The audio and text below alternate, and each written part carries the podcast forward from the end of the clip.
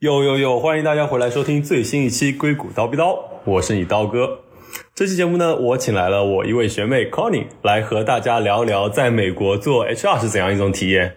因为前面节目大家可能听过，就是很多都是关于程序员啊、data scientist 啊，还有设计师。然后这次呢，我们就请到了一位不一样的职业的 Connie，作为 HR 专业来聊一聊在美国的学习和生活以及工作是怎样一种体验。来空姐先不跟大家做个简单的自我介绍吧。Hello，大家好，谢谢刀哥这次邀请我来做这期的 Podcast。嗯，我现在呢，实际上是。美国研究生在读，呃，专业是人力资源与产业关系，在明尼苏达大学。我的本科是在浙江大学就读，当时是双学位，一个是人力资源管理，属于管理学院，另一个呢就是英国语言文学。嗯，在中间大三的时候还去以色列交流过一个学期，当时其实很有意思的是。嗯，虽然我是一个本科生，但是去那边读的是 MBA 的一个交换，所以感觉这一段经历呢，也为自己加分了不少。嗯，在大二的暑假的时候，当时就是因为我去美国读研究生，是我很。很早就有这样的一个打算，所以在大二暑假的时候，我参加了浙大的一个交流的项目。当时去到了美国的杜克大学，啊，进行了一个暑期学校的一个交流。嗯，中间当然也做过很多的这种实习啦。呃，在本科的时候，其实做的还比较杂一点点。那么本科毕业到研究生这一个阶段呢，就是围绕着 HR 进行。那么在本科阶段还做过一些跟市场啊，还有一些其他有意思方面的这个实习。那么大概这就是我的情况啦。嗯，所以说我觉得听起来你好像来美国之前已经就是就是出国多次，并且也做过很多实习，就感觉你对自己的职业规划有非常清晰的怎么说了解和实施啊。嗯，其实。本科的时候还没有想好，就是说研究生是不是还要继续读这个 HR 的专业？呃，因为就是当时就是呃在商学院里面，其实 HR 不是像这种财务管理、会计、金融那么的热门，呃，所以当看到当时很多同学，比如说本科读了金融啊、经济学呀，然后去了这种很高大上的投行，包括管理咨询行业，其实还是蛮羡慕的。然后就在想我的研究。生要不要转一个专业？那么后来呢？其实也是，嗯，综合来看这个学科具体学了呃什么内容，包括也来看一下自己的这个性格特点啊，然后也想想自己未来想走怎么样的职业道路，然后觉得 HR 还是最适合自己，所以还是来美国还坚定，呃，读这个 HR 的这个专业。对，那那所以说一开始呢，就是一开始为什么会想到读这个专业呢？其实一开始的话也是挺机缘巧合的，嗯，这可能跟我们家的一些家庭背景有关，因为我妈妈她是做 HR 的，然后我爸爸他是从事心理学相关的一些工作，其实人力资源跟心理学 有很多的交集了，那么所以呢。他就很强烈的建议我说，呃，学这个专业比较好，因为我当时也没有一个很强的一个想法，说我特别特别喜欢什么什么专业，其实也挺纠结的，因为当时是在大大一下大二上，大概这个时候去选择我的一个专业，所以那么当时就听了我爸爸的建议，然后就学了这个专业。其实也是误打误撞吧，我觉得，当然也有一些家庭的这个影响，然后我也是比较听话的小孩，所以就听了我爸爸的建议就学了。OK，原来如此。那你在国内读 HR 以及来美国读 HR，你有没有觉得都学了一些什么不一样的东西吗？或者说会不会觉得两边的侧重点会不一样吗？当然，我们拿本科跟研究生比，可能也没有特别合适，但是我觉得可能也是一个比较有意思的东西吧。因为可能对外行人来说，感觉你们就是 HR，好像只是学一些怎么说，怎么招人，怎么管人，好像就是觉得自己都没有步入社会呢，就已经开始学管理了，感觉好像有一点飘。那可能是我这种外行肤浅的了解。嗯，其实可能在没有学这个专业之前，很多人都有这样的一个感受。其实本科和研究生学的东西还是蛮不同的，而且国内和美国学的东西也挺不同的。这也是当时我为什么挺坚定的决定来美国留学的一个原因，因为。整个的管理学，包括人力资源管理，它的起源其实是都是在美国的。那么我上了这个研究生的项目，又是美国绝对的 HR 前三的这个学院这个项目。嗯，其实整个这个学科才有不到一百年的历史。那么我们这个明大的人力资源与产业关系的硕士项目，已经经历了快八十年的一个历史，所以是非常资深的一个项目。那么它学些什么呢？其实涉及的范围还是蛮广的，并不像很多人觉得那么的软，或者是那么的虚。从当然就是招聘，那么很多人了解 HR 其实都是从招聘开始的，因为这个是最直接对口各大这种候选人的一个一个窗口。那么这个肯定是要学的，就是一般是第一步就是做这种招聘啊，或者说叫人才储备。那么还会学一些包括一些人才培训、人才发展。啊，人才管理，还有一些像比较硬核的这种薪酬与福利，那么它里面其实是涉及到了很多跟这种数学跟包括会计有一些这种交叉学科的东西，然后呢还会学很多现在呃结合大数据，学很多这种像人力分析，那么当然这个统计学，然后很多这种 SPSS 或者是这个 Stata 这种软件也是一定是要学的，包括这个人力资源的信息管理。呃，这些都是我们的必修课程，当然还有很多这种比较基础的这种课程，比如说这种经济学。因为经济学在人力资源管理里面也是一个很重要的一个分支。那么，所有跟劳动力市场有关的，尤其是比如说你以后想去这种政府啊、非营利组织这种研究一些跟这种劳动力市场啊、失业呀，或者说这个社会平均的工资水平相关的东西的和或者是和政策相关的东西的话，其实都要学这个。然后我们还有一些必修课，像这个劳动法和这种雇佣法。那么这些呢，也是一些作为一些。基础知识肯定是要去必备的一些东西，那么所以就是其实这个学科它覆盖的东西还是挺广的。那么它是以心理学为基础，心理学这个东西它也它以心理学为基础，这个也不是像人们想象的那么软。因为如果要是你把这个招聘再往深处学，它有另一个。名称叫做工业与组织心理学。那么基本上绝大多数的 PhD 都是要从都是要读的是这个专业。那么只不过是这个专业。在硕士阶段，也就是偏应用阶段，那么把它叫做一个招聘。因为举一个很简单的例子，我们要招什么样的这个人？那么我招进来的人，比如说他他他当时我为什么要招这个人？我给他打分，他如果他当时招聘的时候对他的打分高，那么我要看一看他之后进来公司之后的他的绩效是不是也高。只有这两个相匹配的时候，我才能说明，那么我这个公司的招聘体系是有效的。那么所有的这个背后其实都是基于新。心理学的统计量表和所有非常严谨的这种统计，那么只有是经过博士的训练，那么才能够学出来的。呃，还有一个比较有意思的小故事，是我们所有的像这种经理的托福考试、GRE、GMAT 的考试，这种 ETS 中心，实际上他们背后的研究人员都是工业组织心理学的这个人员，都是他们这些博士生来来进行了这些标准化的考试，里面涉及大量的信度、效度等方面的知识，包括我们在做公务员的测试，在做高考。考题，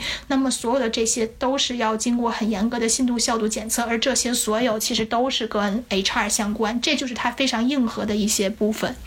嗯嗯嗯，就是，其实不是我们简单所认识到，就可能像你刚才说的，就是招人可能只是因为其他专业的人可能最有可能接触到 HR 的一件事情，所以说，但其实，在背后像你说的，可能很多考试背后都有这些读 HR 的人的一些贡献，其实就是可以，其实涉及很多。你像你提到的什么统计、社会学、心理学各方面，其实都跟这个相关，而不是说我们简简单单的，好像只是招个人而已。对的，对的，而且现在其实很多公司的，尤其是大公司的招聘，都是会用到一些比较标准化的问题，比如说大家非常熟悉的这种行为问题啊，举一个之前的事例来证明。那么这种是其实是经过背后是有很严谨的一些研究来得出来的，是说这种结构化的面试相对于非结构化的面试，确实是能够在这种预测绩效的效度方面要大很。多，多所以那么公司才会采用这样的一个方法。也就是说，我们看到的一些实践的背后，都是有大量的研究人员在做这方面的研究。嗯嗯，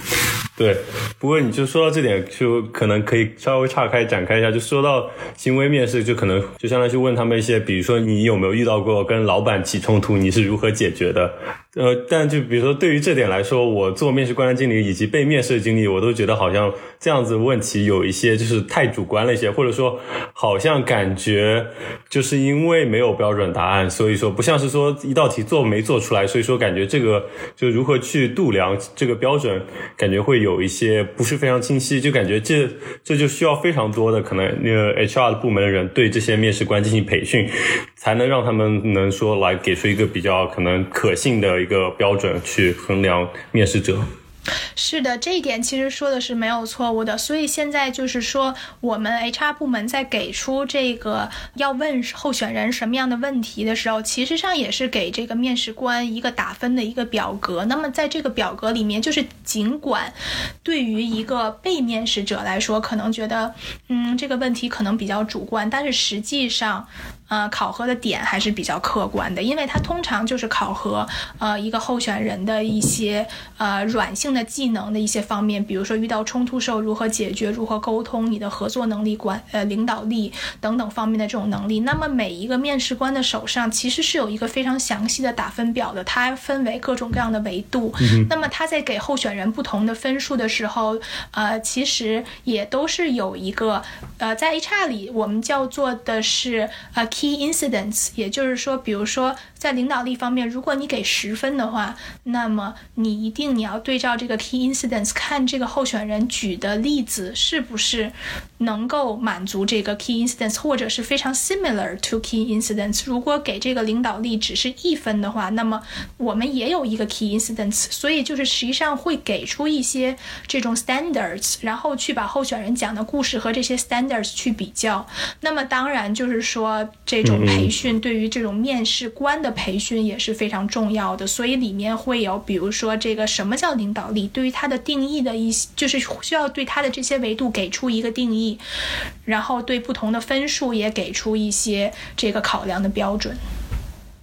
嗯嗯嗯，其实我有这样问题的原因也是感觉就是可能各个公司的可能实际操作层面对这些面试官的培训，我感觉可能并没有像理论那么落实，就可能还是有一有一点虚吧。不过 anyway，这可能就是学科以及就是实践上面各个公司以及实际情况上会有一些区别吧。对。不过我就觉得听起来可能就是从理论上应该是 work 的。对，就是这种嗯，这种学科肯定是说不能是像那种理工。工类的有一个非常正确或者非正确的答案，但是总体上来讲，有一个 standard 总比没有要好，而且就是有一个这种是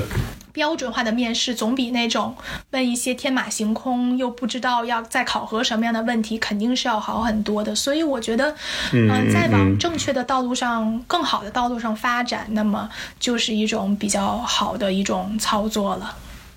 嗯嗯嗯，所以说，那说到工作，不如聊聊你在中国、美国作为 HR 的一些工作实习经历吧。我觉得也应该蛮有意思的。嗯，好的，嗯。我在呃中国的时候，在美式咨询做过一段这个作为乙方做过一段这个人力资本实习生，嗯，当时是在上海。然后美式咨询呢，实际上是呃相当于人力资源界的 top three，就是相当于人力资源界的 I。MBB 这样的级别，嗯，那么其实当时涉及的呃方案也是蛮广的，涉及到了一些这个绩效管理啊，涉及到了一些就是嗯如何提高组织的有效性啊等等相关的一些项目，然后也都是给甲方的大公司，不管是外企、国有企业还是这个民营企业，都做过很多的一些。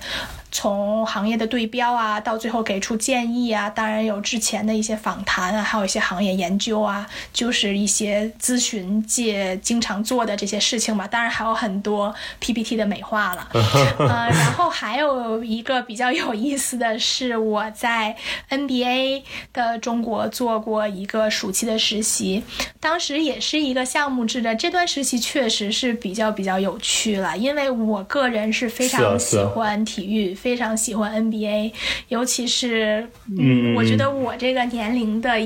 人中学应该都是看着 NBA 长大的，就是当时 还对，当时还很清楚的记得，其实也是见证了整个呃电信的这种发展。我们刚开始二 G 的时候看这个。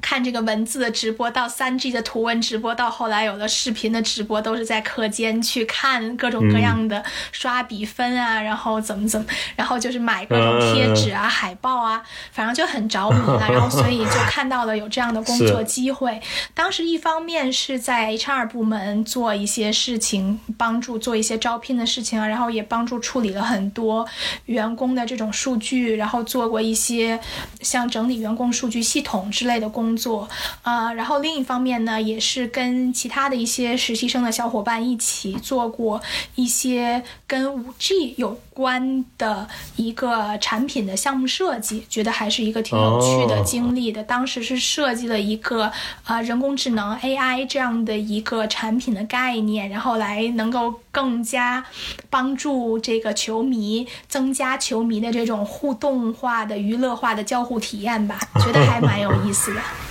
嗯啊，然后来美国之后呢，在腾讯做过一段时间的实习。呃，腾讯在美国的总部是位于这个加州的 Palo Alto。那么我在正好是在这个疫情期间，所以其实整个也都是一个 online 的一个实习。但是我人还是飞到了这个加州去做这样的一份实习，觉得还是挺高质量的吧。然后当时参与的项目也是挺多的，有这个呃绩效管理。理啊，员工的发展，还做了很多这个薪酬的对标，还做了像这个岗位说明书啊、岗位职称等所有所有方面的调研啊，然后对标的这些项目吧。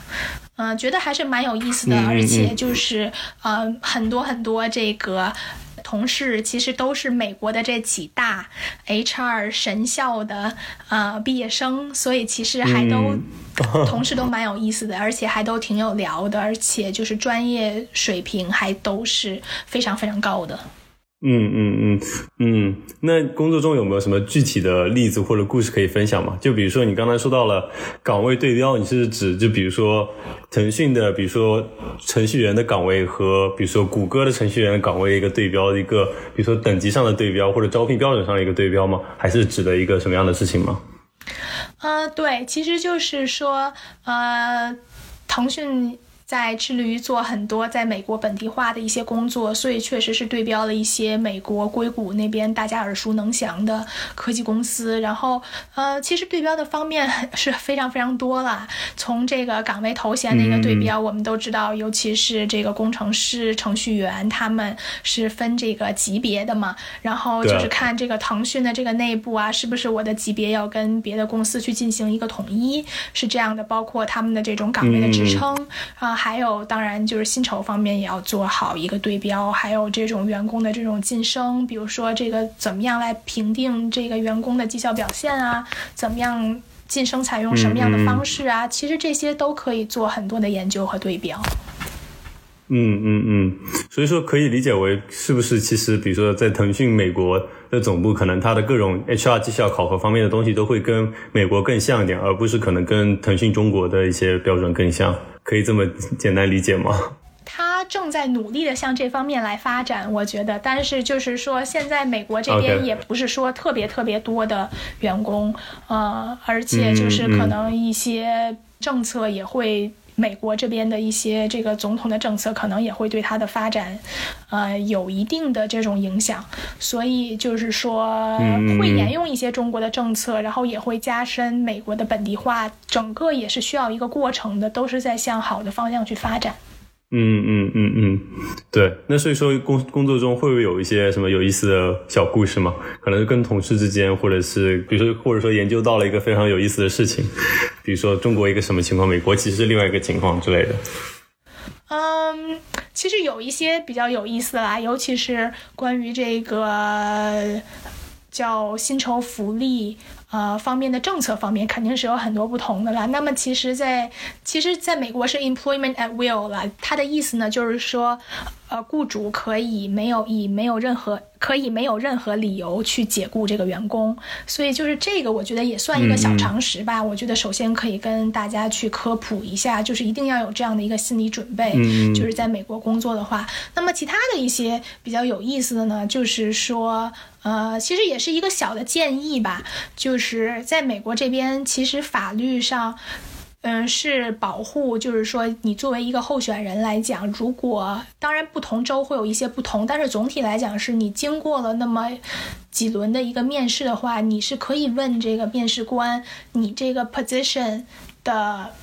salary range，也就是说他的工资范围是怎么样的。而作为这个面试官来讲，他是必须要，如果如果候选人问的话，面试官是必须要回答的，所以这是 mandatory 会回答你的一个问题。所以我觉得这个小 tip 可能很多人都不知道，因为没有人会那么详细的去看美国的这个法律。在中国这一个是完全，在中国这一点是完全不适用的，就是说薪酬还是挺保密的一个事情。但是在美国并不是的，而且在美国薪酬，嗯，大家其实可以在比如说 Google 这种网站上就可以看到很多很多人去进行资源的分享，不管是 Quora 呀，还是一些其他的相关的分享平台。呃，就是美国这边薪酬是公开的，而且是就是我指的公开不是从公司角度上公开，而是说员工可以自己公开自己的薪酬状况。但是在中国，这是一个挺高压线的一个东西，还是要保密的。所以其实在美国，嗯，你可以去呃了了解到你这个职位大概。别的公司给到是怎样的一个市场的一个价格，然后也能了解到你们这个你正在应聘的这个公司对于同样职位的一个员工，他能给到的一个薪酬的范围是多少。所以还是建议大家去多问一问这个面试官了，那么肯定是对自己是有有有益的。对对，这这点据我了解，就比如说在美国科技公司也是吧。就虽然可能你不能查某个人具体多少工资，但是公司内部的确会有很多那种分享的平台，大家会把自己的工资晒出来，你就可以看哦，在你这个 level，其他人是拿多少钱。以及我记得在美国也有一个网站，就叫 level dot 呃 fyi，然后上面就也有统计很多公司的一些。工资就给出了一个统计数据，然后大家都可以大概知道，如果你去了这家公司，在这个等级可以拿到多少薪水。所以说，就是相对于可能也算是有一点半透明的一个状态吧。其实也挺好的吧，就算就是不会说让你觉得好像很不公平哦。你其实拿到了很少，但是你大概有个 range，你就大概知道你是一个什么样的情况。是的，是的，不会说好像感觉被坑或者怎么样。是的，是的，这个其实跟美国整体的这种社会氛围和文化，我觉得也是相符。符合的还是处于一个市场经济比较透明的整整体都比较透明的一个状态。嗯嗯嗯，是这样子。所以说，那从 HR 的角度，就我不知道你有没有可能招人或者是跟招聘相关的一些经历，但是你比如说在求职方面，你有没有一些什么自己的想法，或者是有没有遇到很多人说？啊，其实找你问 HR 相关的一些问题，它其实有一些可能大家都存在了一些问题，就是以为，比如说以为这个简历一定要什么样的格式，或者一定要怎么排版才有更高的概率被看到之类的。比如说你有没有这样一些？知识或者体验，嗯嗯，其实呃，刚开始在做这个简历的时候，我记得我当时还是确实是花费了很多的这个脑筋啊，确实也是想了很多这种格式啊、排版等方面的一个问题。嗯，它我觉得是一个基础吧，当然要整齐、要清晰、要直接去展现你的一些能力和你的一些经历。但是就是说，当你不断的去发展自己的这个职业的时候，这些。具体的格式其实都不是最重要的，当然还是要看你有哪些方面的能力，你做了哪些的事情，你对你的专业到底了解多少。那么其实就是所谓的一个人的这个呃 expertise 了，或者说这个人是不是 professional，我觉得这些还是最重要的。所以其实从 HR 的角度呢，不管是呃你是处于一个什么样的行业，你是做什么样的一个岗位，我觉得还是要增加对这个岗位的一个了解。对他的职业发展路径的一个了解。我觉得这些还是最重要的。然后做一些高质量的一些事情，然后来证明你的能力相对于其他的一些 candidates 是有哪些方面的优势的。其实这些在面试的这种过程当中，嗯，其实是很容易发现出来的，就是是是金子还是都是能够去发光的。所以一定要注重这种积累，注重提高自己的专业技能。我觉得这个是最重要的一个建议吧。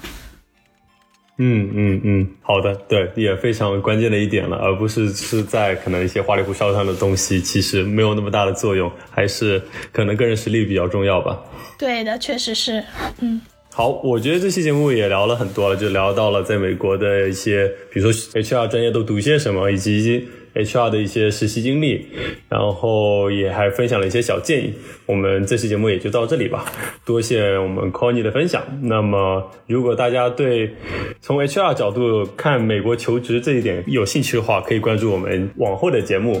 好，这期节目就到这里，谢谢大家的收听，谢谢刀哥，拜拜，拜拜。